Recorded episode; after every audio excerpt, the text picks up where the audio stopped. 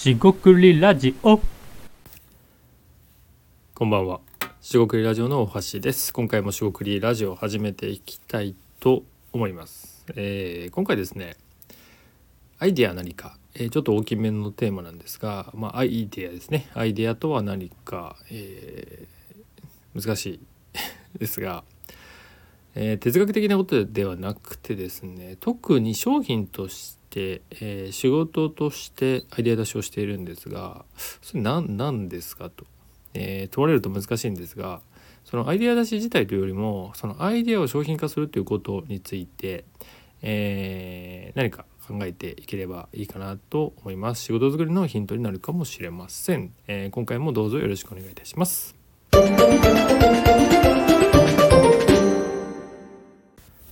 はい、四国ラジオのお橋です。今回ですね、アイデアとは何か特に商品化っていうところを意識して、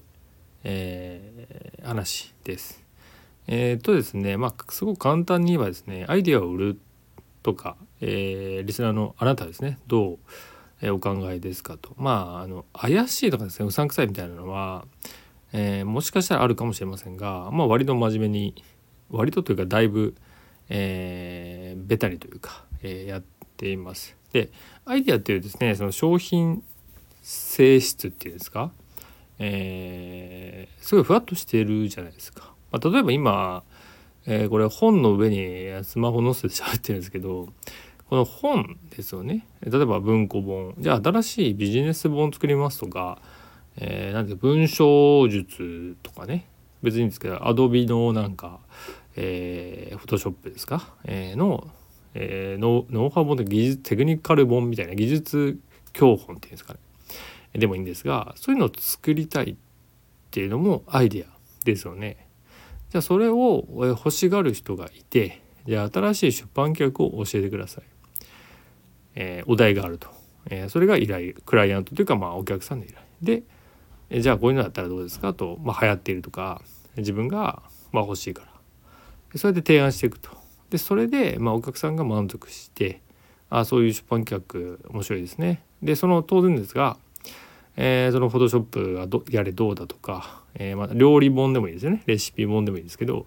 その言うのは簡単なんでじゃあどういうレシピ本ですかと、まあその具体的なんですね、えーどこまで具体的になるかは、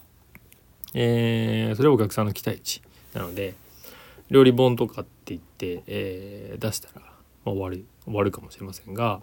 その本屋によくあるジャンルのものを並べただけって言われたら終わるじゃないですか。ここ伝わりますかね？なんか解像度がまあいわゆる低いまああの荒いというか具体的じゃない。じゃあ料理本って言ったら、まあ、例えばです僕は料理をしてるんで、まあ、例えば麻婆豆腐僕が好きなんで麻婆豆腐作るんですが麻婆豆腐だけの料理本だったら面白いかもしれませんねって。なんか伝わりますかね？っていうふうにどんどん詰めていってこれはもちろんあのそのお客さんとやるかどうか置いといて、えーより具体的にするとかいや実は麻婆豆腐、えーじゃなくて、えー豆腐で攻めたいと。豆腐が好きなんだと。それもありですよね。最近食材でそういう食材縛りみたいなのもありますしもうそれですねあのいろんな視点が出せるかなと思うんですね。その料理本でもね。なんで、えーまあそれはアイデア出しの話ということで置いといて、えー、と自分がですねそのアイデアを商品化するとか、まあ、仕事として出す時に、まあ、そういうのは意識してるわけですよ。少なくともお客さんの期待値調整が、まあ、ものすごく大事みたいなことは話したかもしれないです。で、えー商品とするにはですねえーものすごい大事なんですが仕事として成立するにはこういうことをやってよって言われたら、えーそそのそういうことをやらなきゃいけないですよね。まあ、例えばラーメン屋でラーメンを頼んだらラーメンが出てくる。でラーメンの概念っていうところでいくとなんか、えーお米ですよねに、えー、だしが入ってて茶漬けですよね。だが出てたらどうします？怒ります？えー えー締めみたいな感じだからいいって思いますだからそれお茶漬けじゃないですかみたいなそのラーメン頼んだお茶漬け出てきたらちょっとやっぱ違うなって思いませんか？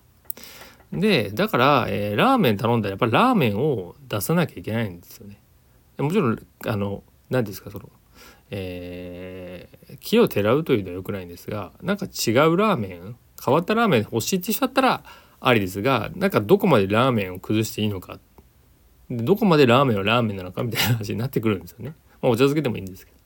だからアイデアって言った時に、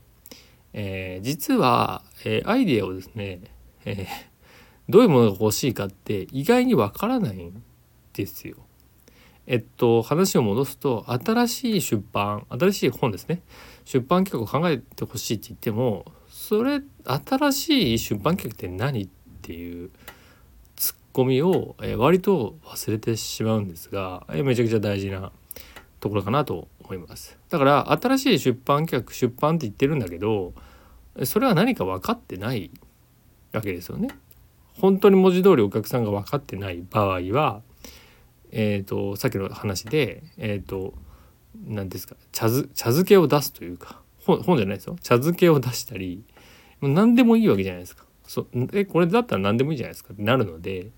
えー、多くはそこに条件をつけたりそのお客さんが期待するものを、まあ、ヒアリングというか聞き取れないと期待値がやっぱずれるこうあ全然あさってる方向に行ってしまうんで、まあ、そこが重要になるかなっていうところがあります。でまあ、2つですよね1つはその期待値調整もう1個期待値調整に近いんですが、えー、そのラーメン欲しいならやっぱラーメンを出すっていうその最低限度のその何て言うんですか縛りですよね。あまりにも的を外してるとラーメン頼んだらお茶漬け出てきてるよこれどうすんの？ってなる。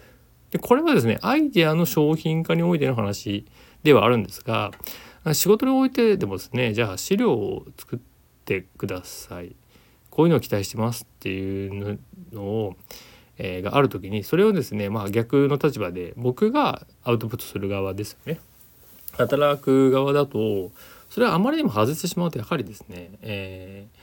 ー、相手は怒ってくるというか不満なわけですよ。なので満足いただけない。まあ、っていうことがあるので、えー、どんな仕事においても言えることかなと思いまして今回ですねアイデアの商品化の、まあ、注意点ではないですかえー、2つ述べてみました。えー、っとアイデアだけじゃなくてですねいろんな仕事に活かせると思うので、まあ、お客さんの期待値ですよねどういうのを期待してるのかっていうのと、まあ、その期待値に近いんですが最低限どこまで抑えとかなきゃいけないか。その抑えってやつですね。非常にですねそのアイデア自体って目に見えないし曖昧なものなので、えー、取り扱いすごい難しいので言語化したり、えー、まあ、図解したりこうしっかりですね囲って、えー、逃れない逃れられないでまあしばらくじゃないですけどしていく必要があるかなと思います。今回は以上となります。四国ラジオ大橋でした。ここまでお聞きいただきましてありがとうございました。以上失礼いたします。